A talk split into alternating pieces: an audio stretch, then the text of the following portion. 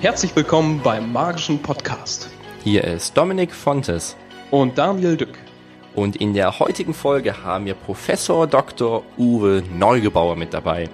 Wir fragen ihn, was macht Staunen überhaupt im Gehirn? Was passiert auf psychologischer Ebene, wenn unsere Zuschauer am Rätseln über ein Kunststück sind? Und er erklärt dir im Detail, was die Welt der Neuropsychologie über das schönste Gefühl des Staunens zu sagen hat. Hallo Uwe. Wie sieht's aus? Konnte dein Wissen in der Psychologie dich heute schon etwas voranbringen im Alltag? Mm, ja, ich merke, dass ich unmotiviert bin nach, nach dem Semester und dass ich ganz schön erschöpft bin und mich auf die Sommerferien sehr stark freue. Das kann ich einschätzen und ähm, weiß, dass das vorübergehend ist, ja. Gibt es da irgendwelche Modelle oder sowas in der Psychologie, worauf du das anwenden kannst? Oder ist es einfach so deine Erfahrung, dass der Mensch da so mitmacht? Äh, natürlich gespeist ist vor allem aus der Erfahrung, also gar nicht mal so fachwissenschaftlich. Ähm, es ist eher, dass ich mich selber beobachte und dann gucke, kann ich das verwenden, um für mich selber oder für Studenten später ein Beispiel zu haben. Einfach. Wir erleben ja ständig unsere Verhaltensweisen, versuchen die als Laien, sind, jeder Mensch ist ja ein Laienpsychologe, uns das zu erklären. Und ähm, dann beobachten wir, dass wir meinetwegen erschöpft sind. Was für Anzeichen habe ich dann, um einzuschätzen, wie stark bin ich erschöpft und wie schnell werde ich mich wieder erholen können bei dem Ganzen. Und klar, ich, ich kann mich schnell regenerieren, ähm, aber ich kann es jetzt, glaube ich, durch mein psychologisches Wissen und vor allem durch meine praktische Tätigkeit besser einschätzen, wann ich auch Stopp sagen muss. Geht es darum auch um Selbstreflexion von dem eigenen Körper? Ja, natürlich. Ich bemerke immer wieder meine körperlichen Signale. Ähm, bringe ich auch meinen Kindern bei, zum Beispiel, wenn die Angst haben. Ich habe zwei kleine Kinder und manchmal haben natürlich Kinder genau wie Erwachsene Angst. Angst selber ist was Gutes. Das ist ein Alarmsignal des Körpers. Ähm, und die Frage ist ja eher, wie gehe ich damit um? Der Held ist ja nur ein Held, wenn er Angst hat und diese überwindet. Wenn ich keine Angst habe, dann ist er auch kein Held, irgendwas Wichtiges oder äh, Heftiges zu tun. Und meinetwegen, wenn ich vor einer schweren Prüfung selber manchmal stehe oder vor einer aufregenden Diskussion, ist es ungünstig, wenn ich total schlapp bin. Ich, meinetwegen, als ich mich bei der RFH damals selber beworben habe, ich arbeite jetzt an der Foranischen Fachhochschule, ähm, habe ich wie immer bei den ähm, Bewerbungsgesprächen geguckt, wie fühlen sich meine Finger an? Habe ich einen leichten Schweiß da drauf oder habe ich eine körperliche Anspannung? Weil gar nicht aufgeregt zu sein ist ungünstig. Man, die, die Angst oder andere Zustände bringen eine dazu, extrem gute Performance zu zeigen. Und zu viel blockiert mich, aber zu wenig ist auch ungünstig. Sprich, ich gucke einfach, in, in welcher Agilität sozusagen bin ich drin und körperlich gesehen, also Hautwiderstand, leichter Schweiß, hoffentlich nicht zu viel unter den Achseln. Ähm, alles sind so körperliche Merkmale, an denen ich Informationen über mich selber bekomme, die ich gar nicht kognitiv irgendwie so erfassen könnte. Oder nur indirekt, ich kann sie halt nur indirekt erschließen. Manchmal auch eine Pupillenreaktion, wenn ich dann einen Spiegel habe. Das finde ich auch interessant bei mir zu beobachten. Und Dominik war ja auch in meinem Seminar Neuropsychologie. Ich habe auch Hautwiderstandsmesser sozusagen, ist ja sehr einfach zu machen. Ähm, solche Sachen finde ich gut. Alleine jetzt letztes Semester haben wir dann einfach fünf Liegestützen gemacht und zack ging der Hautwiderstand hoch. Ne? genau, das ist dann ganz wichtig, um, um einfach auch nochmal ein Feedback zu bekommen. Wir Menschen haben ja nur begrenzt Zugang zu unserem Körper. Du meintest gerade eben auch, ähm, wenn man keine ähm, ja, Aufregung sozusagen mehr hat, vor zum Beispiel einem Auftritt oder in der Bewerbung, du meintest gerade eben, wo du dich als ähm, Professor beworben hast. Ähm, mhm. Wie sieht das aus? Warum ist das negativ, wenn man das genau nicht hat? Weil es, man könnte ja auch sagen, okay, ich habe schon ganz viele Auftritte, jetzt mal auf, übertragen auf die Zauberkunst, ich habe schon so und so viele hundert Auftritte hinter mir, alles die gleichen und deswegen ist die Aufregung einfach weg. Wie ja. kannst du das so von ähm, psychologischer Sicht sagen? Warum ist es gerade so sinnvoll, dass diese Aufregung wieder da ist? Naja, das ist ein sich selbst beweisen, entweder vor sich selber oder vor anderen. Ähm, wenn ich ein, selber, ich bin ja auch Musiker, einen Auftritt mache und ich, ach, daddeln wir es unter, die Leute werden zufrieden sein oder ich gebe ein Seminar, ja, ich weiß ja die fachlichen Inhalte. Wenn ich dann aber nicht eine gewisse Grundaufregung dabei habe, das spüren ja auch die Studierenden, die Zuhörer bei der Musik und ich glaube, dann, dann kann keine Energie von, von dem Vortragenden rüberfließen zum Publikum und dass wir sozusagen dann auch ein bisschen eine Symbiose sind, weil, weil gute Lehre besteht ja nicht aus einem guten Dozenten oder äh, ja, in jedem Fall, sondern es besteht ja daraus, genau eine Passung zu haben zwischen dem die Leute eine Erwartung haben, die teilweise erfüllt, teilweise enttäuschen, auch damit dann auch wieder ein aufregender Moment da ist. Und da muss ich einen Kontakt herstellen. Ein guter Vortrag ist nur dann, wenn er passt zu der Zielgruppe auch. Oder ein gutes Konzert, ich Jazzstandard spielen in einem Restaurant, haben wir eine Zeit lang gemacht mit meiner Band. Da spielt man ganz anders, weil die Leute wollen drei Meter entfernt eine Pizza essen oder Spaghetti. Dagegen, wenn ich in Ehrenfeld auf dem Straßenfest spiele, wollen die Leute im Umkreis von 100 Metern sich nicht mehr verstehen können, weil es so laut sein soll. Das eine ganz andere Voraussetzung. Und wenn ich selber in so einer extrem ruhigen Stimmung bin, ähm, dann schaffe ich es nicht so gut, mich einzutunen in die Gefühle der Zuhörer, glaube ich. Und deshalb es ist ein Check ganz wichtig, dass ich ja mit, einer, mit einem Hauch Aggressivität empfinde ich für mich persönlich sogar so, wo, ähm, in so eine Situation reingehe, ohne dabei natürlich zu blockieren. Das ist dann der optimale Zustand. Wie kann man das künstlich herbeiführen, wenn man in so einen Zustand reinkommt und eben keine Angst empfindet, sondern weil es vielleicht jeden Tag genauso ist? Mhm. Finde ich auch eher anspruchsvoll bis schwer. Ähm, ich traktiere mich dann mit Fragen, die für mich persönlich motivat, ähm, emotional ähm, besetzt sind. Meinetwegen, ich bin vor einiger Zeit, aber ich bin vor einiger Zeit einen Marathon gelaufen, da hatte ich bei 1,35 Meter ein Motivationsproblem. Und dann habe ich mir immer wieder gesagt, was für ein Versager ich bin, wo ich überall im Leben schon versagt habe und dass es so unerträglich ist und dass ich nicht mehr in den Spiegel gucken kann, wenn ich jetzt nicht in dreieinhalb Stunden bitte schön diese Strecke schaffe. Ähm, also konfrontieren mit Urängsten, die natürlich bei jedem individuell sind. Aber äh, also oh, ne? Dominik wird andere Ängste haben als ich, aber jeder Mensch hat so seine Bereiche, die, die einen echt sauer machen. Ne? Oder ich denke danach auch, ähm, was ich unbefriedigend finde. Äh, und, und schon komme ich in so eine Emotionalität rein und die nutze ich dann, um mir zu beweisen, hey, jetzt kannst du es aber reißen. Und, und dann ja, bin ich auf einmal wieder aufgeregt und kann auch diese Leistung abrufen. Wenn wir mal deine Tätigkeit als Dozent, als Professor uns angucken, wie würdest du das, was du da machst, möglicherweise in einem Satz zusammenfassen? Also was ist für dich da das Wichtigste? Ähm, Menschen, die sich für ein Thema interessieren, ins, zu inspirieren, systematisch sich da weiterzuentwickeln. Und wie bist du dazu gekommen? Also grundsätzlich die Thematik nicht nur Hobbypsychologe, wie du es gerade eben meintest, sondern professioneller Psychologe, Psychologe und das dann auch noch vermitteln. 50% Zufälle, 50% Interessen. Ähm, die Zufälle sind natürlich was wie, man weiß es ja, es ist relativ schwierig heutzutage einen, einen Studienplatz Psychologie zu bekommen. Damals habe ich ähm, einfach geguckt, welchen NC brauche ich für Psychologie. Ich hatte exakt diesen NC und dachte, okay, Sonderpädagogik wäre auch interessant gewesen, aber Psychologie finde ich dann doch spannender. War dann aber auch total enttäuscht, weil es nicht mathematisch genug in meinen Augen war und habe dann Mathe-Diplom studiert. Hat völlig versagt.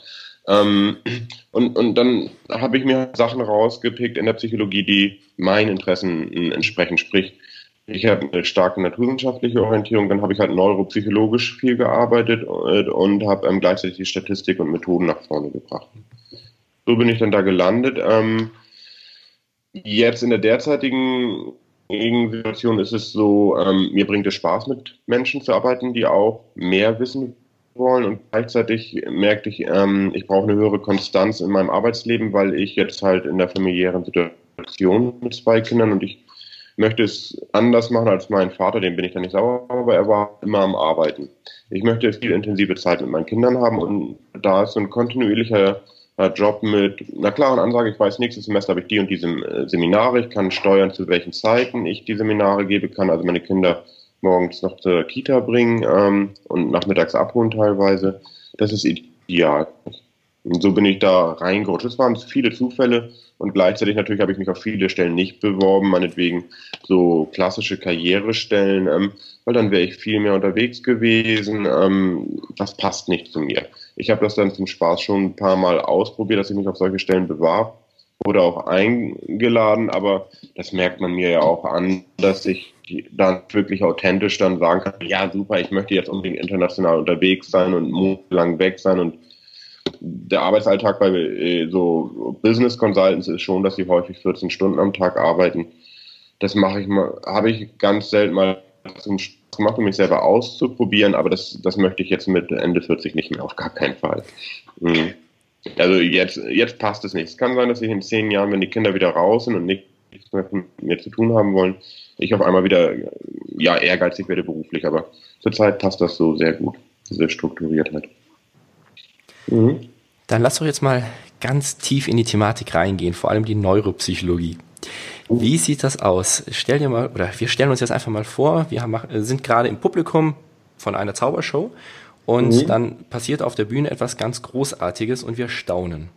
Was mhm. passiert da auf der neuropsychologischen Ebene? Mhm. Ähm, sowohl andere als auch uns selbst überwachen wir ständig mit unserem Kopf. Dafür brauchen wir unser Gehirn, vor allem unser Be und Bewusstsein, das im Frontallappen ist. Wenn ich, ich, ich äh, meinetwegen nach einer Tasse Kaffee greife und ich greife daneben, daneben leicht, dann habe ich einen Abgleich immer zwischen der Erwartung und dem Tatsächlichen. Und sobald dann äh, Diskrepanz ist, reagiert äh, das, äh, das Überwachungssystem, unser Gehirn sozusagen, und, und ähm, lenkt die Aufmerksamkeit zu bestimmten Punkten. Und genau das ist es, glaube ich, auch, was dann diese Überraschung nochmal vertieft. Also wir haben eine Aufmerksamkeitslenkung, während ich meinetwegen dich auf der Bühne beobachte, achte ich auf, auf das, was du mit den Händen machst, vielleicht auch noch auf deine Mimik dabei und was du sagst. Ich bin ganz schön ausgelastet von meiner Aufmerksamkeit. Das eröffnet uns allen natürlich die Möglichkeit, oder euch insbesondere dann nebenbei dann gezielt meine psychologische Realität, die ich dann da habe, so, oh, wo ist denn jetzt meinetwegen ein Ball oder eine Münze, ein Tuch, ähm, das verschwindet auf einmal. Aber dann, äh, ich gehe ja davon aus, ich sehe die Dinge, die, die vor meinen Augen sind. Wir wissen aber aus, der Aufmerksamkeitsforschung, ein riesiger Gorilla kann vor meinen Augen da entlang gehen und ich sehe ihn, wenn ich gerade mit einer anderen Tatsache beschäftigt bin. Wir kennen das alle aus dem Alltag. Wir sind gedanklich gerade mit irgendeinem Problem beschäftigt, gehen durch eine Straße, da könnte ein Elefant irgendwie an vorbeigehen würden ihn nicht sehen. Ein guter Freund oder die Mutter geht an uns vorbei, wenn wir gerade gedanklich sehr stark drin sind. Wir bekommen nichts mit.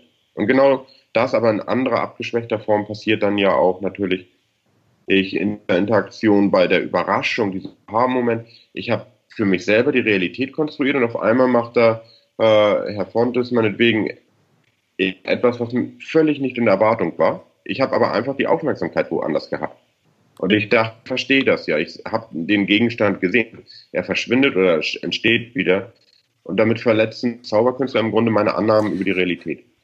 Ja, und, und das, das sorgt dafür, ähm, oh, ich, ich habe gar kein realistisches Abbild von dem, was da draußen passiert.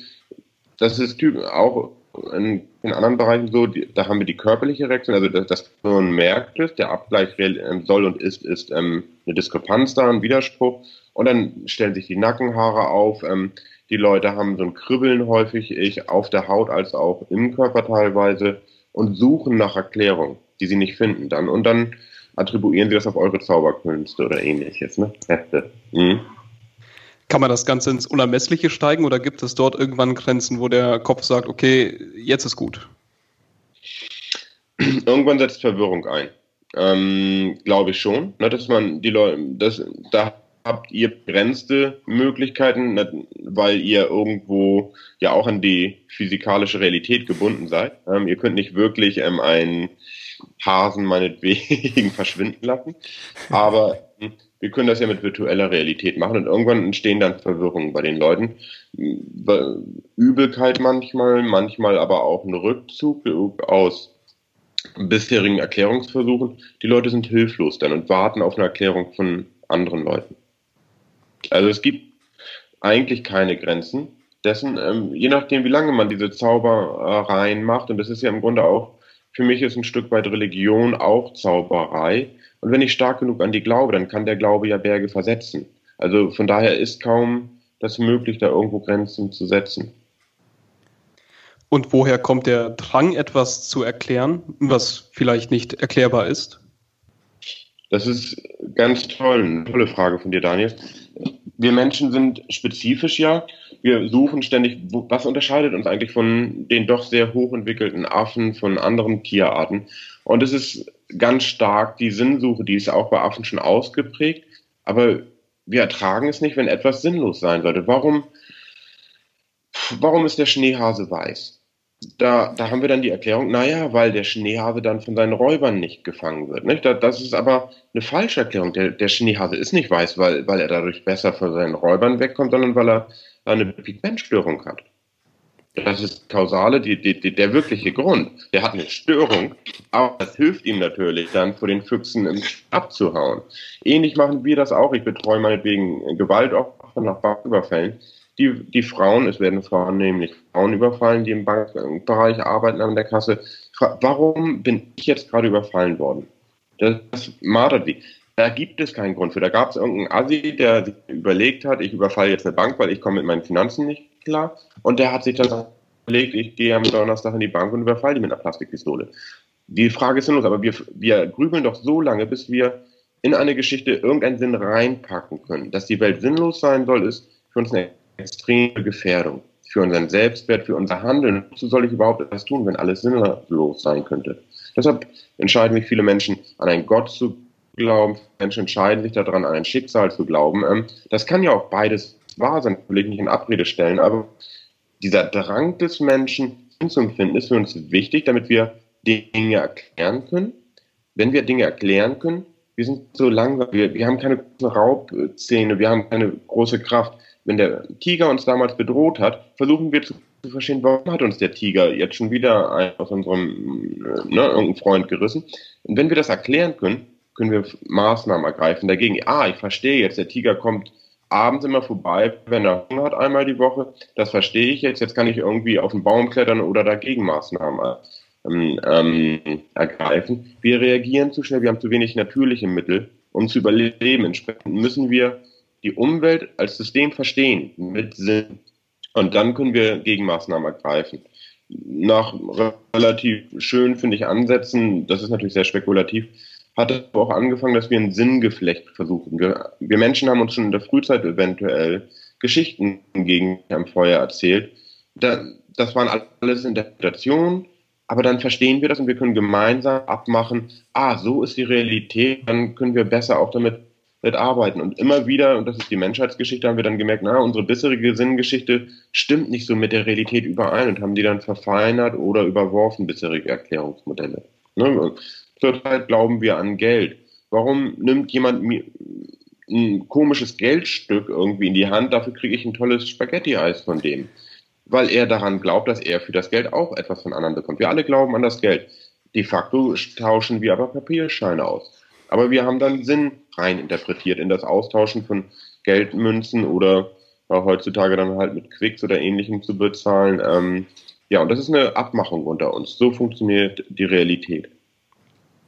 Und deswegen will der Zuschauer auch wissen, wie das Ganze geht, damit der Sinn dann da ist. Ja, der okay. Zuschauer kann es nicht ertragen, nach eurer Vorstellung rauszugehen und nicht zu wissen, wie habt ihr den Löffel verbogen oder, oder, oder. Ne? Das ist gar, und eure Erklärung kann ja falsch sein. Das machen wir in der Psychologie auch. Wir zeigen den Leuten was, geben ihnen eine falsche Erklärung. Stimmt, so ist es. Und so mache ich das ja auch über mich und jeder macht das so. Wir denken über das, was wir getan haben, nach. Naja, ich habe jetzt irgendwie eine Frau geschlagen, weil ich habe ja getrunken oder ähnliches. Das könnte so sein, könnte aber auch ganz anders sein. Ähm, und für die Zuschauer ist es unerträglich zu sehen, in, wie hast du das gezaubert? Und sie brauchen eine Erklärung dafür. Äh, und das macht es ja auch spannend. Sie betteln dann darum, na, also zeig mir doch mal, wie du den Trick gemacht hast. Und wenn ihr die einfach so rauslässt, das ist ja auch ein schön, schönes Lehrmittel, was ich auch mache, ich zeige den Leuten also, wie etwas funktioniert, aber nicht, warum es funktioniert. Und ähm, dann sollen sie selber noch eine Erklärung suchen. Und, und diesen Zustand des Nichtverstehens ertragen wir nicht gut. Heißt das auch, dass eine falsche Erklärung besser ist als gar keine Erklärung? Ja, ach, ich laufe durch mein Leben mit ganz vielen falschen Erklärungen. Fast jeder tut das. Wir haben das, äh, also was heißt wir, aber Psychologen haben das ja mal gemacht. Ach, Männer wie ihr beide, so in eurem Alter, sollten über eine hohe Brücke gehen. Natürlich gebt ihr nicht zu, dass ihr dabei Angst habt, ne? Niemals. Ähm, dann kommt ihr auf der anderen Seite äh, an und ihr seid körperlich doch schon erregt durch die hohe Brücke. Aber dann steht da auf der anderen Seite eine schöne Frau. Und ihr habt diese körperliche Empfindung, die ihr auch wahrnehmt, aber ihr denkt, ihr habt euch verliebt. Aber es liegt an der Brücke. Machen wir uns nichts vor. Und so laufen wir ständig durch, durch die Welt und, und sagen, ja, natürlich habe ich meine, ich habe meinen tollen Job als Professor, weil ich so wahnsinnig gut bin könnte so sein, könnte aber auch ganz anders sein. Wir merken oftmals nicht, äh, solange die Erklärung passt und nicht im eklatanten Widerspruch ist zu, zu dem, was ich merke ähm, oder die, wie ich die Welt erfahre, glauben wir daran. Der Zauberer, und das war ja Jahrhunderte, vielleicht sogar Jahrtausende lang so, Schamanen, Zauberer haben Dinge getan und haben das durch die göttliche Kraft getan, die sie haben. Und das haben die Leute nicht weiter hinterfragt. Irgendwann fragte man sich, aber ist es wirklich so, dass durch Handauflegen der göttliche Geist dann an, an die Leute heilt. Da haben wir hinterfragt und dann sahen wir schon, dass Handauflegen was bringt, aber nicht viel mehr, als wenn ich ein Globuli gebe oder ähnliches. Das ist dieser sogenannte Placebo-Effekt dann. Ne? Und dass da eventuell die bisherige Erklärung, dass ein göttlicher Geist Heilkräfte durch die Hände geht, ähm, nicht die bestmögliche Erklärung ist. Will ich damit nicht ausschließen, aber es gibt halt äh, dann empirische Befunde, die zeigen, es geht auch ohne diese Annahme, dass da ein guter Geist sozusagen heilt. Mhm. Du bist ja auch sehr tief in der Entwicklungspsychologie drin. Wie sieht das dann aus? Ähm, bei Kindern ist so meine Erfahrung so bis etwa fünf, sechs Jahre glauben sie noch wirklich, die Zauberkunst ist real. Das ist mhm. echt, was der davon macht. Nee, Trick gibt es nicht. Und irgendwann mhm. so in etwa diesem Alter denken sie, nee, nee, nee, da muss etwas hinter sein. Ich denke, das ist auch so ein bisschen was Sinnsuche oder sowas oder hinterfragen. Was passiert ja. da ähm, ja, von psychologischer Seite aus, dass auf einmal so ein Hinterfragen da ist und die Skepsis mhm. da ist? Guter Punkt. Ähm, die Kinder entwickeln ein Verständnis von Fiktionalität, von Möglichkeiten ähm, und, und auch von Realität, wie sie scheint und Realität, wie sie in Wahrheit in Anführungsstrichen ist. Ähm, Kinder denken ja mit zwei, drei Jahren noch, alles, was belebt ist, ist ähm, ähm, also alles, was sich be bewegen kann, ist auch belebt. Eine Wolke lebt, weil die bewegt sich ja. Mit drei Jahren werden die skeptisch. Etwas, was sich gerade bewegt, ist dann mehr mit eigenem Willen. Wenn ich dann aber so ein Spielzeug habe, das sich so alle 20 Zentimeter dann in der Richtung so ändert, da kriegen die Angst. Oh, es hat sich entschieden, woanders hinzulaufen. Schon projiziere ich also meine Gefühle auf dieses Objekt und wir kennen es ja auch alle vom Computer. Wir beschimpfen den Computer, wenn er ich angehen will oder ähnliche Dinge. Bei den Kindern ist das sehr stark ausgeprägt, dass sie erstmal die Sachen glauben, die sie sehen. Und, und sie, sie haben noch kein Verständnis dafür ähm, entwickelt, dass wir die Sachen so geschickt manipulieren können. Sie glauben also wirklich daran, dass, dass, dass Magie existiert. Dann fangen sie an zu zweifeln ähm, und überwinden das, das zwei Bereiche. Der eine ist ganz hübsch. Ähm, bei einem fünfjährigen Kind kann ich sagen, okay, angenommen, es gibt, ähm, Männchen auf dem Mond und die haben alle gelbe Füße. Wenn ich jetzt hier auf der Straße jemanden treffe und der hat gelbe Füße, ist der dann vom Mond? Dann wird ein fünfjähriges Kind sagen, was für eine Quatschgeschichte. Nee, tatsächlich, er wird sagen Quatschgeschichte, weil ich weiß, jetzt auf dem Mond gibt es niemanden. Ein siebenjähriges Kind kann im Konjunktiv denken. Okay, nehmen wir mal an, es gibt tatsächlich Männchen auf dem Mond. Dann, und die haben auch alle gelbe Füße dann ist am Umkehrschluss nicht zulässig, dass alle, Men alle Personen, die hier auf der Erde gelbe Füße haben, auch tatsächlich vom Mond kommen. Ne? Ihr wisst, was ich meine. Das ist das eine Schöne. Das andere nicht so Schöne ist, wenn ich ähm, fünf- bis achtjährigen Kindern Gewaltvideos zeige, werden die später mit 30 mit hoher Wahrscheinlichkeit auch hohe Aggressionswerte haben. 18-Jährige die Gewaltvideos, Bruce Willis oder ähnliches, kein Effekt, weil wir mit 18 mittlerweile wissen, das ist alles eine fiktionale Welt. Genauso im Film wie auch auf der Zauberbühne. Da können wir differenzieren und das genießen sozusagen mit 18. Fünf oder sechs Jahren macht es uns Angst oder finden wir es faszinierend, weil es, das jeder tut auf der Bühne, stellt ja mein bisheriges Verständnis der Welt in Frage. Wow. Das ist spannend, wie der Mensch sich so entwickelt. Ja, ja, sehr, auf jeden Fall. Und wie wir immer besser werden. Ich, eine schöne Doktorarbeit, die ich mal gelesen hatte, war auch darüber, wie akzeptieren Menschen eigentlich, dass die Erde rund ist? Weil ich gucke aus dem Fenster, nee, ich sehe hier, dass hier alles relativ flach. Ähm, dann erzählen mir das die Alten und irgendwann plapper ich das nach, aber ich glaube das nicht wirklich. Ne? Wie kommen wir dazu, dass wir wirklich innerlich akzeptieren und Argumente, dass die Erde eine Kugel ist? Das ist sehr schwierig. Ne? Ähm, und, und, tatsächlich gibt es da verschiedene Stufen der Erkenntnis. Vom Dreijährigen, der es noch gar nicht verstehen kann, zum Siebenjährigen, der dann das nachplappert, hin zum 13-Jährigen, der dann tatsächlich eigene Beobachtungen gemacht hat, meinetwegen eine Flugreise, dann, dann ist man hoch genug, dass sich die Erde leicht krümmt, die dann dagegen sprechen, was ich hier unmittelbar sehe. Hier unmittelbar in meiner Umgebung sehe ich, dass die Erde flach ist und dass die Kuh und diese Kugelgeschichte ist ja auch echt komisch. Mein siebenjähriger Sohn immer wieder er weiß, dass die Erde eine Kugel ist, aber wieso fallen die auf der anderen Seite nicht runter? Wie ist das mit dem Wasser? Das geht doch alles gar nicht. Ne?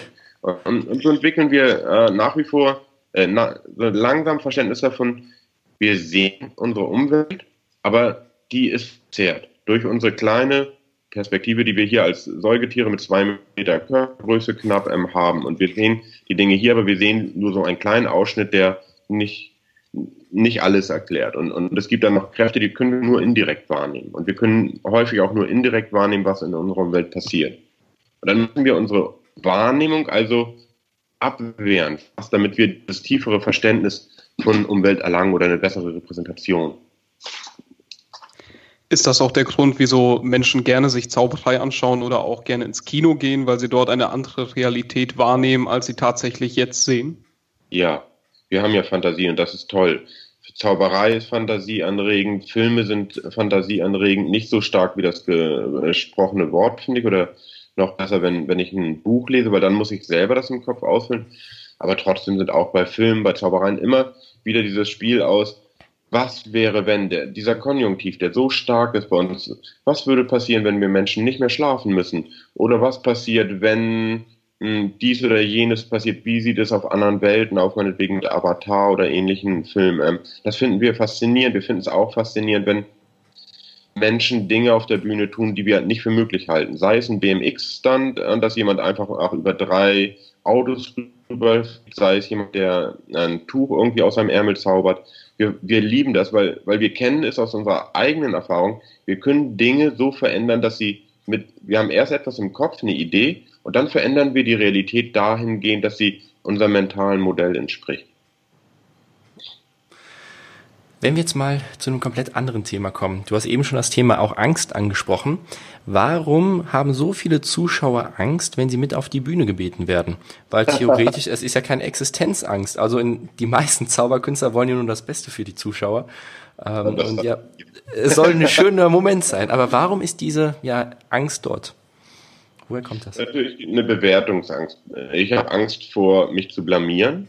Ich habe Angst, mit äh, oder ich habe die Sorge, vor, mit Ängsten konfrontiert zu werden.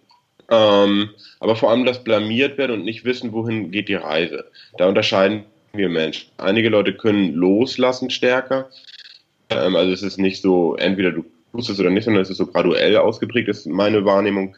Aber ja, äh, bei einigen Leuten, die haben Angst, dann mit unangenehmen Dingen zu, konfrontiert zu werden. Ich war jetzt letztlich mit meinen Kindern bei einer Schlangenshow und da war auch so ein Element drin, dann soll, wurde jemand aus dem Publikum nach vorne gebeten werden und er hat echt große Schlangen vorher gezeigt. Sie sollte dann die Augen zumachen. Ähm, erstmal was ganz interessantes war ein Pärchen dort. Der Mann ist weggerannt. Als der Typ ins, ins Publikum ging, der Mann ist weggerannt, weil er äh, wirklich ganz große Angst hatte. Und äh, das Zweigeschwein hat eine Frau nach vorne geschickt. Die musste die Augen zumachen, dann hat er ihr aber eine Stoffschlange von zwei Meter Länge nur um die ähm, Arme gelegt und, und sie ist total abgegangen und hat gequietscht dabei. Ähm, aber sie konnte zulassen, ähm, in eine sozial schwierige Situation zu kommen. Und, und gerade Männer tun uns schwer, damit dann vorgeführt zu werden. Das ist halt das Problem, was viele haben. Ne? Dass ich nicht möchte, dass andere sehen, wie ich unruhig bin, wie ich nervös bin, wie ich nicht weiß, was mir, mir passieren wird. Und im Grunde natürlich aus eurer Sicht, ihr bietet positive Selbsterfahrung an. Das ist ja auch toll. Aber das sind die mal, äh, oder viele Leute nicht so. Deshalb glaube ich, ist die Sorge da äh, vom Publikum dann halt auch aufs Podium zu gehen. Diese, diese Exponiertheit, die ich dann habe. Ich glaube, wenn ihr das variieren würdet und mit einer Person im geschützten Raum das zu machen, würde die das viel eher akzeptieren, dann den Zau Zaubertrick mit euch durchzumachen. Es, es geht darum, dass das Publikum ihn beobachtet und es auf seine Kosten geht eventuell. Dann, ne? Mhm. Wie kann man die Zuschauer am besten davon überzeugen, dass sie eben keine Angst haben sollten? ähm, vertrauensbildende Maßnahmen zum einen oder aber auch, ähm, na, also da, dass immer wieder deutlich gemacht wird, nein, wir werden uns nicht über dich lustig machen oder dein Portemonnaie kommt wieder, wenn ich es verschwinden lasse jetzt. Ähnliche Trick. Ähm, aber im Grunde immer wieder darauf auf eingehen, ich, ich, ich sorge für dich, ich, ich werde dafür sorgen, dass dir nichts passiert. Gab ja auch jetzt vor ein paar Wochen die Diskussion, da wurde doch auch, ähm, ein, ich möchte seinen Namen lieber nicht sagen, aber ein recht bekannter Zauberkünstler in den USA verklagt, weil verschiedene britische Touristen dabei ja verletzt worden sind. Ähm, das, das, ist eine große Angst bei den Leuten, dass sie, dass irgendwas ihnen passiert. Wie kann man äh, nochmal eine Frage an bitte? Sonst geht zu sehr dran vorbei. Äh, wie kann man die Menschen dazu bringen, dass sie keine Angst mehr darauf haben, auf die Bühne zu kommen? Mhm. Ich glaube, das ist nicht überwindbar. Also entweder macht ihr eine schlechte Show, dann haben sie keine Angst mehr, äh, oder Nee, tatsächlich nicht, weil dann ist es total transparent für die Leute, überschaubar, was wird jetzt kommen. Aber das wollt ihr ja gerade nicht. Und durch diese Ungewissheit werden die Leute immer nervös sein und je nach ihrem, ihrer Selbstsicherheit dann halt unterschiedlich stark versuchen, da nicht raus äh, reinzugehen. Kann das auch etwas damit zu tun haben, dass Sie schon mal gesehen haben, also Vorerfahrung haben, dass irgendjemand auf der Bühne schlecht behandelt wurde? Oder ist es ausschließlich, oh, es könnte ja sein, es ist ganz ungewiss für mich? Ich würde dein letztes Argument nehmen, über, weit überwiegend. Ich will ich nicht ausschließen, es gibt natürlich gebrannte Kinder äh, sozusagen, aber da würde ich mich fragen, warum gehen die dann nochmal, wenn sie so schlechte Erfahrungen gemacht haben, in eine Zau Zaubershow? Ich glaube, es ist eher so ganz grundsätzlich, erlebe ich ja auch in meinen Seminaren. Wenn ich jemand nach vorne bitte, so, so ich mache ja auch so Selbsterfahrungsexperimente dann so, ne, ist, wenn du dich dran erinnerst, ich weiß nicht, ob ich es bei dir gemacht habe, ist mal ein Bad oder eine Heuschrecke, das ist eher unangenehm. Ne? Nach vorne zu kommen ist immer unangenehm und das ist bei Seminaren genauso wie bei Zaubershows. Und wenn wir jetzt einmal den Vergleich zum Tierreich, äh, zu den Tieren sehen, Mhm. Bei den Tieren ist das ja oft so, wenn sie überrascht werden, dann denken sie, oh, da ist jetzt ein Tiger und ein Fluchtinstinkt, ich renne weg. Ja. Die Menschen hingegen, also wir nutzen ja gerade die Überraschung aus, um etwas Positives bei den Menschen zu erzwecken. Wie siehst du das? Dafür haben wir aber kein, kein Schema ausgebildet. Wir haben ja nur Kämpfen, Fliehen oder Erstarren, Todstellreflex. Das sind unsere Reaktionen, mit starken ähm, Überraschungen umzugehen, sage ich mal weil negativ ist natürlich wichtiger als positiv, damit wir da schnell reagieren können. Jetzt ähm, sind die Leute unsicher, ist das jetzt positiv oder negativ, was jetzt hier gleich passieren wird. Und sie können nur auf diese äh, ähm, Reaktion zurückgreifen. Ja, also, und das kennt ihr wahrscheinlich auch vom Publikum, ne? Einige tun so, als wenn sie euch nicht sehen, wenn ihr versucht, sie hochzuwinken, Reflex machen, ich bin gar nicht da. Nimm lieber jemand anders, lieber Tiger. Weg, habe ich ja eben schon geschildert. Äh, oder halt tatsächlich abzuweisen, nee, ich kann nicht, ich habe irgendwie Knieschmerzen oder was auch immer. Das sind die drei Reaktionen, die man machen kann. In unserem angeborenen Verhaltensrepertoire haben wir nicht eine Neugierreaktion. Das kommt dann erst Sekunden später und solche Leute gibt es ja auch, die dann Lust haben, tatsächlich auf die Bühne zu gehen, die sich melden. Oder Leute in einem, ja. Mhm. Ist das dann auch wieder die Erleichterung, dass doch nichts Schlimmes passiert ist? Also wenn jetzt zum Beispiel ein Zuschauer im Publikum ist und sieht, wie ein Tisch schwebt, ist es ja doch überraschend, aber es ist ja alles gut gegangen. Ist das dann die Erleichterung, die überwiegt? Ja, Erleichterung, Glück und aber auch gleichzeitig Befremdung, weil der Tisch schwebt ja. Ne? Äh, es, ist, es ist nichts Böses passiert. Ich habe mal Videoaufnahmen gemacht. Ich wollte äh, mit, mit einem Kollegen, Jarek Krajewski, ähm, ich wollte genau diese Gefühle, die du gerade beschreibst, hervorrufen, weil Gefühle sind ja was Tolles. Und ich hab, wir hatten einen Baumstumpf und da waren zwei Löcher drin. In einem war eine Kamera versteckt, damit ich genau das Gesicht dabei äh, beobachten kann. Und in, in das andere tiefe, dunkle Loch sollten die Leute reingreifen. Ähm, dann haben sie reingegriffen und sie hatten alle äh, Angst eigentlich. Äh, ne? Niemand sagt super. Sie greifen rein und äh, tasten das Objekt da drin und dann war Ekel. Sofort ganz stark da, da drin. Es war ein Mozzarella, ein kalter, glitschiger Mozzarella, den ich da reingelegt hatte. Und dann holen sie es raus und es war Erleichterung, weil, hey, was ist das Ekliges? Ne? So ein Mozzarella ist so eine wabbelige, kalte Masse, voll eklig. Aber diese drei Emotionen waren super. Also leichte Neugier bei den ganz Starken am Anfang, danach ähm, Schock, Ekel, was ist das Ekliges? Und dann Erleichterung, ich hab's raus. Und ähnliche äh, Phasen könnte man vermuten, sind vielleicht auch bei den Leuten, die auf die Bühne gehen, denen so besorgte Aufgeregtheit mit einer Prise Neugierde dabei, dann Unwohlfühlen im Prozess und dann Erleichterung, ich hab's geschafft, ne, er hat mich nicht durchgesägt oder ähnliche Dinge. Mhm wo wir gerade auch bei den ganzen Gefühlen sind. Äh, wie würdest du so das Staunen, oder ist erstmal die Frage, ist Staunen ein Gefühl? Und auf der anderen Seite, wenn es ein Gefühl ist, ähm, wie kann man das einordnen? Ist das stärker als irgendwie andere Gefühle? Staunen ist ein schönes Gefühl äh, mit einer kognitiven Komponente dabei, weil im ersten Schritt, wie ich vorhin sagte, wir haben ja immer diesen Abgleich zwischen dem, was ich erwarte und dem, was dann real passiert passiert, das ist eine Kognition.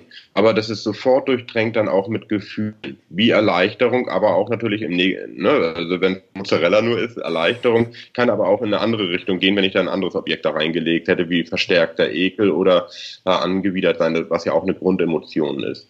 Also oh, spielt ganz stark zusammen. Down ist dabei auch noch, es ist schön, es hängt ja davon vom Vorwissen ab, zum einen der Person.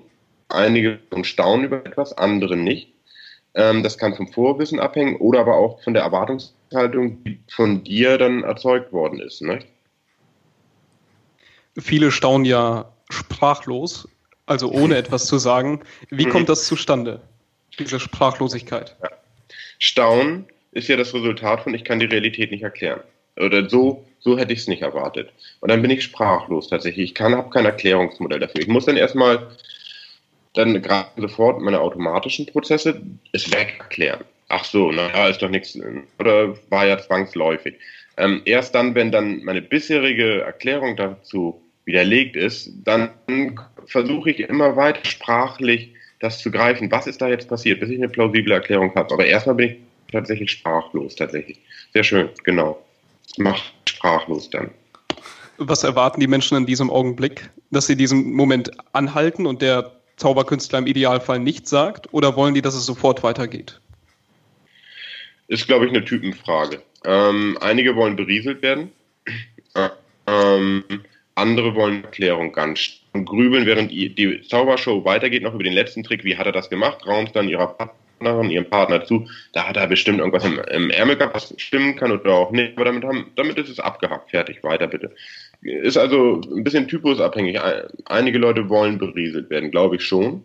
Andere wollen sehr gerne, zeig mir den Trick noch mal, bis ich ihn verstehe. Oder bis, ne, und dieses Verstehen habe ich ja schon so relativiert. Mhm.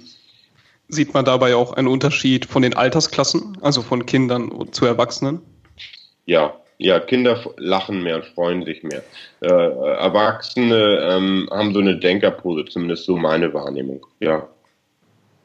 Also wir Erwachsenen wollen ja nicht blöd sein. Die Kinder sind es gewöhnt, äh, dass sie Dinge nicht verstehen. Und deshalb können sie lockerer damit umgehen und lachen mehr, glaube ich, und fröhlicher. Ja, während wir Erwachsenen, wir lachen manchmal, wenn, wenn ein lustiger Trick gut gelungen ist, aber ansonsten versuchen wir sehr intellektualisiert, ähm, überheblich fast, ähm, ach ja, verstehe, na, so das ach, kenne ich, ist alt, das hat der David Copperfield viel besser gemacht. Ja, genau. Wir rationalisieren und damit nehmen wir uns leider auch ein bisschen unsere kindliche Freude. Einfach das zu genießen, was da passiert. Aber warum gibt es trotzdem Erwachsene, die nicht so viel rationalisieren und einfach sich freuen? Also das erleben können, das Staunen. Ja, es ist schön, dass die sich das bewahrt haben. Ja, aber im Grunde, äh, ja, ja, es ist schön, dass sich viele das bewahren. Aber die Tendenz nimmt zu, dass, dass wir versuchen, nicht mehr überrascht zu sein. Also liegt das sozusagen da dran? Also es gibt ja so verschiedene ähm, Zuschauertypen. Auf der einen Seite, die einen wollen nur staunen, die anderen wollen sofort herausbekommen, wie es geht. Und die anderen sagen, okay, ich warte noch die Show ab und möchte erst, erst danach wissen, wie es geht. Also ich glaube, so die drei kann man so klassifizieren. Ähm, liegt mhm. das dann sozusagen da dran, wie viele kindliche Eigenschaften die sozusagen noch bewahrt haben? Oder wie würdest du es erklären? Ja, ja, ähm, und, und ob, ob sie die bewahrt haben, also ob sie diese kindlichen Eigenschaften der, des Staunens, der Freude, äh, bewahrt haben, hängt auch davon ab, kommen sie damit klar, Dinge nicht erklären zu können. Hm. Hm. Ne, und, äh, wenn, wenn ich sehr rigide bin, wenn ich, wenn, wenn ich ein grundsätzlich ängstlicher Mensch bin, dann muss ich meine Umwelt erklären, damit mir nichts Böses passiert. Ich kontrolliere nochmal, ob ich das Haus abgeschlossen habe, ob ich den Gashahn zugedreht habe, ob der Reifendruck zu ist. Ich möchte alles kontrollieren. Und die Leute werden weniger zumindest zeigen, dass sie staunen. Die werden natürlich genauso verbüfft sein, wenn ihr die, Normalität in Abrede stellt. Ähm, aber das werden sie sich selber nie eingestehen. Oder weniger stark eingestehen. Ja. Das ist, glaube ich, das Zuvorliegende, dass, dass sie dadurch ihr kindliches Staunen leider unterdrücken und damit eine Lebensqualität nehmen ein wenig. Zugunsten der Sicherheit, die sie dafür empfinden. Ist das dann sozusagen eine Sache des Vertrauens? Wem gegenüber mir selber oder wem dem gegenüber? Leben. Dem Leben gegenüber, dass hier alles sozusagen mit rechten Dingen zugeht oder okay, ich muss es ja nicht ver verstehen, wie es in diesem ja, Fall jetzt funktioniert. Ja, genau, das Vertrauen, des Urvertrauens ins Leben und auch einen kontrollierten oder einen begrenzten Kontrollverlust hinnehmen zu können. Ich kann meine Umwelt nicht kontrollieren. Dann, dann, wir haben aber immer das Bedürfnis nach einer Sicherheitsillusion, so eine Sicherheitsblase. Und die Leute haben Angst, mit dem Flugzeug zu fliegen, aber mit dem Auto fahren sie zum Flughafen völlig problemlos hin. Aber die Wahrscheinlichkeit ist erheblich höher, dann während der Autofahrt drauf zu gehen. Wir brauchen dieses, äh, wir, und dazu sind wir unterschiedlich bereit einzugestehen, ich kann jederzeit sterben. Ähm, oder es kann jederzeit was Tolles oder auch was Schreckliches leider passieren. Und das Bedürfnis ist unterschiedlich stark ausgeprägt bei uns. Aber ja, das ist genau schön gesagt, das Vertrauen in, in die Welt und inwiefern können wir das Vertrauen aufrechterhalten, obwohl wir Dinge sehen, die, die, die uns vor dieses Vertrauenverständnis ähm, vor Herausforderungen setzen. Zu einem anderen Thema. Wenn wir jetzt mal davon ausgehen, dass der Beruf, den man hat, einen sehr prägt, man sagt ja, Lehrer sind anders drauf als ähm, zum Beispiel ein Beamter oder andere Beamte halt eben, die irgendwo anders arbeiten oder selbstständige Unternehmer und alles. Wenn wir jetzt mal einen Zauberkünstler ansehen oder jemand, der auf der Bühne steht, du stehst ja unter, auch auf der, unter anderem auch auf der Bühne, ähm, wie prägt diese Präsentation eine Persönlichkeit, also einen selbst, den Künstler? Naja, ich finde, man geht doch eher mit einer grundlegenden Persönlichkeit rein und dann du bist anders als Daniel höchstwahrscheinlich auf der Bühne. Jede, und, und trotzdem habt ihr den gleichen Beruf ne? und, und das gleiche Spiel in ganz vielen Ebenen. Es ist eher, was passiert mit einer Person, wenn sie dann in, in diesen Beruf reingeht, ähm, dass sie das nochmal ausformt. Natürlich, wir nennen das als ähm, Assimilation und, und Selektion. Ähm, du kannst bestimmte Dinge auf der Bühne nicht machen. Ähm, die werden nicht, das, das Publikum hat Erwartungen an dich. Wenn du dann anfängst, du hast eine Stange und du fängst an als Strip-Tänzer zu tanzen, würdest du Erwartungen nicht erfüllen, damit würdest du nicht weit kommen, zumindest nicht unter dem Label. Ähm, entsprechend probiert man aus, wie kann man seine Rolle so ausformen, dass man so ein Authentizitätsgefühl dabei hat. Ich bin anders als andere Dozenten. Ich bin weder besser noch schlechter, sondern ich versuche, diese Rolle auszufüllen. Und, und so versucht jeder Künstler insbesondere, das dann möglichst stark anzureichern. Aber jeder Künstler ist erstmal in der Künstlerrolle gefangen. Da hat die Gesellschaft natürlich sehr breite Erwartungsspielräume. Man kann sehr unterschiedlich Künstler sein. Dagegen bei Lehrkräften oder Lehrern ist es enger, das Korsett, das da vorgelegt wird, als bei Künstlern, vermute ich einfach mal. Und dann muss man einfach so eine Dosis aus Erwartungsverletzung, aber auch Erwartungserfüllung irgendwo finden, um dann erfolgreich da drin zu sein. Ich meine das mehr so in die Richtung gehend, ähm, sagen wir jetzt mal, wir sind in dieser Rolle drin, als Zauberkünstler zum Beispiel auf der Bühne. Und was macht das mit der Persönlichkeit im Privaten dann? Also sagen wir jetzt mal, ich stehe 40 Jahre lang auf der Bühne als Zauberkünstler im Gegensatz zu, ich mache 40 mhm. Jahre lang nur Schreibtischarbeit. Da muss ja mit der Persönlichkeit irgendwie etwas passieren. Ähm, kannst du irgendwas dazu sagen, was, wenn man die ganze Zeit so viel mit Menschen in Kommunikation ist und so viel auf der Bühne steht, was das mit der Persönlichkeit machen kann? Also wo stehen wir beide in jeweils 40 Jahren? Von psychologischer Sichtweise her. Ähm, was man schon findet, ist, was schön untersucht wurde, auch so unterschiedlichste Berufsgruppen und wie, wie, gestalten sich, wie gestalten Leute ihre Freizeit. Wenn ich acht Stunden am Tag ähm, in der Fabrik am Fließband gestanden habe, wäre ja eigentlich für mich jedenfalls naheliegend, in meiner Freizeit suche ich dann ausgleichende Beschäftigung, was Kreatives. Das Gegenteil ist natürlich der Fall. Wenn ich acht Stunden abgestumpft habe, dann werde ich mich abends hinsetzen und Netflix-Videos gucken. Auch stumm berieseln lassen. Ja, die gleichen das nicht aus. Also der Beruf und das Freizeitverhalten hängen miteinander zusammen. Die befruchten sich gegenseitig. Das sind natürlich statistische Daten. Das gilt nicht also für Einzelfälle wie euch beide oder mich. Ähm, aber statistisch gesehen hängt das beides miteinander zusammen. Und Karl Marx sagte ja sogar, dass sein bestimmtes Bewusstsein spricht, ich, die Art der Tätigkeit, die ich ausführe, dafür sorgen, wie ich selbst als Person bin. Sprich, wenn ihr beide noch 20, 40 Jahre so weitermacht, werdet ihr natürlich dadurch verändern. Ich, ich kenne einen anderen ähm, Zauberkünstler, der ist erheblich, ist ungefähr meine Altersgruppe, der hat sich natürlich verändert. Seine Kommunikationskompetenz ist stark, seine Empathiefähigkeit ist, ist unglaublich hoch, dass sich toll in Menschen, vor allem Kinder, für die macht er die Shows immer hineinversetzen kann. Ähm, ja, das, das verändert euch. Ihr müsst dann überlegen, wollt ihr das oder nicht? Und ihr könnt euch dann natürlich auch gegenstemmen, aber äh, ähm, über kurz oder lang werdet ihr assimiliert von eurer Rolle. Und das geht mir genauso. Ich hatte die letzten vier Jahre zunehmend arrogant und überheblich, wie meine Freunde mich beschreiben, weil natürlich als Dozent rede ich die ganze Zeit, ich, ich gebe Input, das ist alles ein Monolog und das ist ungünstig. In eurer Situation, ihr sucht den Dialog und das ist gut so, weil ihr braucht ja auch, wie ich ja vorhin sagte, ähm, die, die Verbindung zum Publikum. Und die, muss sehr stark sein. Und dadurch werdet ihr selber dann natürlich, das Publikum gibt euch auch etwas jedes Mal. Es ist nicht so, dass ihr da vorne steht und ihr wie ein ähm, Fernseher, der funktioniert, bei ihr das Publikum verändert nach, es hat eine neue Erfahrung gemacht, das Publikum hat euch jedes Mal auch verändert. Irgendwann könnte es so sein, dass ihr Routine da drin habt und dann runterspult, als wenn es ein Video ist. Dann werdet ihr aber schlechter sein. Wie kann man dem Ganzen entgegenstimmen? Nicht selbst zufrieden werden. also erstmal sind unsere Möglichkeiten, so wie ich ja schon ähm, irgendwo resigniert sagte, natürlich, dass das frisst an einen ständig. Ne? Ich habe jetzt ähm, achtmal die gleichen Seminare gehalten. Ich arbeite jetzt seit vier Jahren an der RFA. Irgendwo kommt da Routine rein. Wenn man einen Zaubertrick das dreitausendste Mal macht, ist man nicht mehr so aufgeregt wie beim ersten Mal.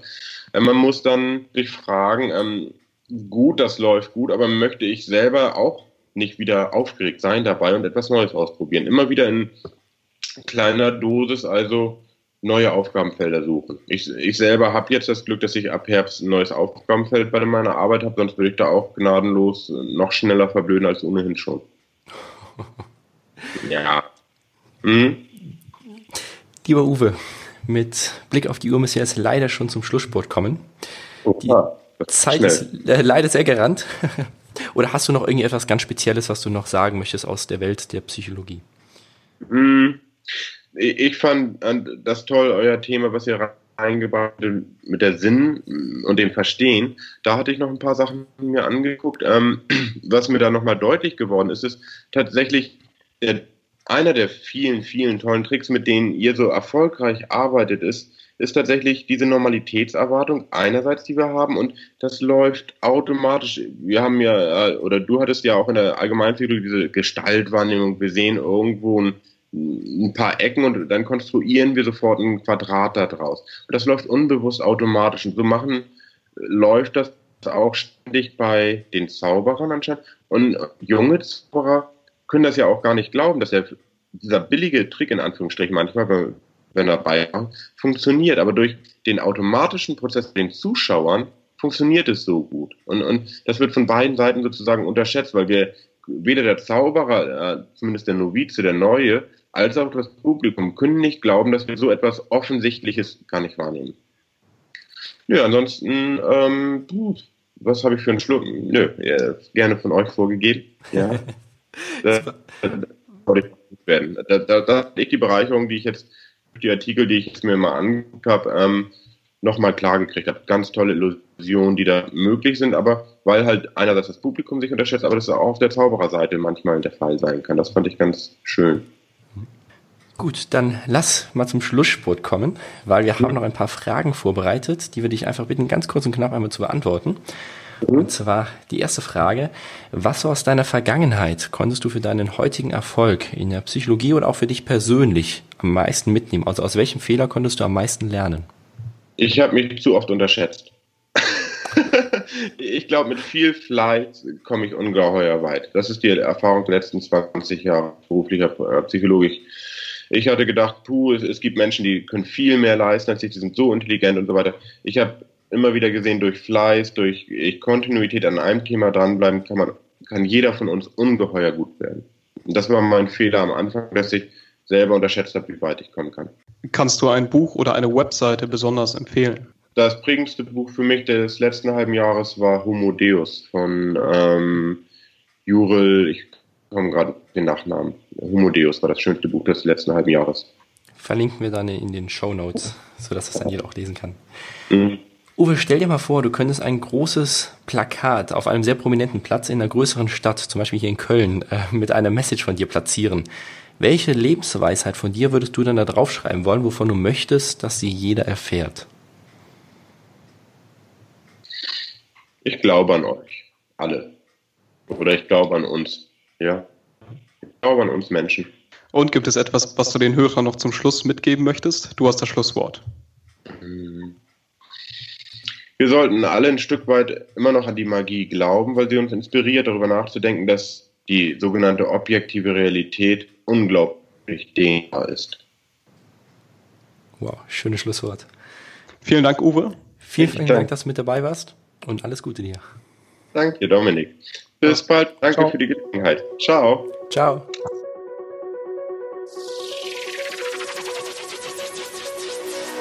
schön, dass du auch dieses Mal bei der heutigen Podcast-Folge mit Professor Dr. Uwe Neugebauer mit dabei gewesen bist und jetzt mal ein bisschen was auch Bescheid weiß, was so auf neuropsychologischer Ebene bei uns im Gehirn passiert, wenn wir auf der Bühne stehen oder unsere Zuschauerinnen und Zuschauer im Publikum staunen. Du tust uns einen großen Gefallen, wenn du diesen Podcast auf iTunes und auf Facebook mit einer 5-Sterne-Bewertung bewertest und hilfst, dass dieser Podcast von mehreren Menschen gefunden wird. Wir wünschen dir weiterhin viel Erfolg in dieser Woche und bis in zwei Wochen. Ciao. Ciao.